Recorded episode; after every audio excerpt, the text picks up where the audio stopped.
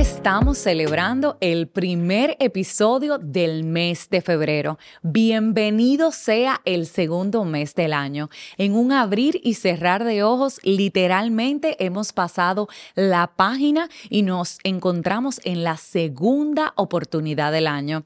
Quiero entonces preguntarte, esas metas que hiciste en diciembre o que literalmente las escribiste en enero, ¿Cómo van? La visita al médico, tus seguimientos periódicos, la dieta, la desintoxicación que ibas a hacer, ¿ya la iniciaste? Lo más importante, el ayuno y oración a la que te comprometiste con Dios, ¿cómo va?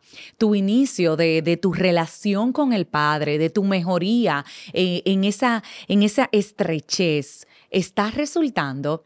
Si tu respuesta es no, si sientes que realmente enero fue un mes eh, prácticamente continuo de diciembre, si entre una cosa y otra te diste cuenta que se te fue el mes completo y que ni siquiera te has sentado a analizar cuáles son los planes de Dios para tu vida en este 2024, pues hoy sí Hoy quiero decirte que no es tarde. Hoy quiero decirte que aún tienes la oportunidad de comenzar de nuevo. Hoy quiero recordarte que Dios tiene planes maravillosos para tu vida, pero que requiere que tú tengas tiempo con Él.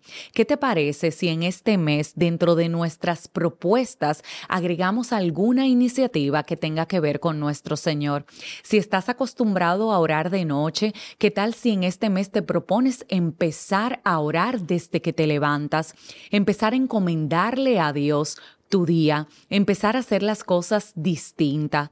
¿Qué, ¿Qué tal si el tiempo de oración que habitualmente tienes le agregas cinco minutos? Si decides en este mes escuchar nuevas alabanzas, si te comprometes quizás un día a la semana en ver prédicas que edifican tu vida. ¿Qué tal si también decides empezar a pasar tiempo de calidad con las personas que amas, desconectándote de las redes sociales, desconectándote del teléfono y decidiendo amar?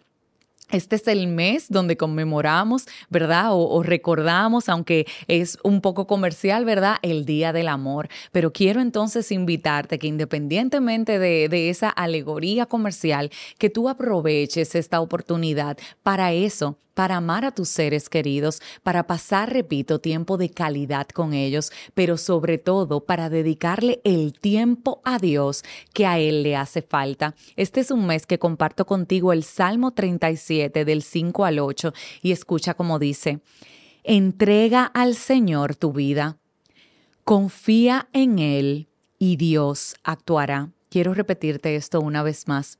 Entrega al Señor tu vida confía en Él y Dios actuará. Sigue diciendo, como el sol se ve en pleno día, así todos verán que haces bien y que tu causa es justa. Sé paciente y espera las obras del Señor. Esa oración te la repito una vez más. Sé paciente y espera las obras del Señor. No te enfurezcas cuando veas que los perversos salen con la suya. Que este sea un mes donde abracemos el Salmo 37 del 5 al 8, donde le digamos, Señor, perdona que inicié quizás el año más acelerado de la cuenta. Yo quiero entregarte mi vida. Yo quiero entregarte mi corazón, yo quiero entregarte mis anhelos, yo quiero entregarte mis sueños, pero quiero que tú me muestres qué es lo que tú tienes para mí en este año. Quiero que tú me muestres qué es lo que me tienes planeado y yo quiero hacer tu voluntad. Perdóname si me he equivocado. Quiero que te pongas sobre mi vida y que me indiques cuál es el próximo paso que debo de seguir. Quiero decirte que confío en ti y que sé que a tu debido tiempo tú vas a actuar. Entrégale este mes a Dios, inicia las cosas distintas, hazte un plan para mejorar tu vida espiritual y confía porque Él hará.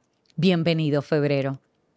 Si este episodio bendijo tu vida, como de costumbre te invito a que le des me gusta, que lo compartas, que te suscribas, que le des a la campanita para que recibas la notificación del próximo, que se lo envíes a alguien para que pueda iniciar este mes de manera distinta, pero que sobre todas las cosas te propongas unificarte con Dios.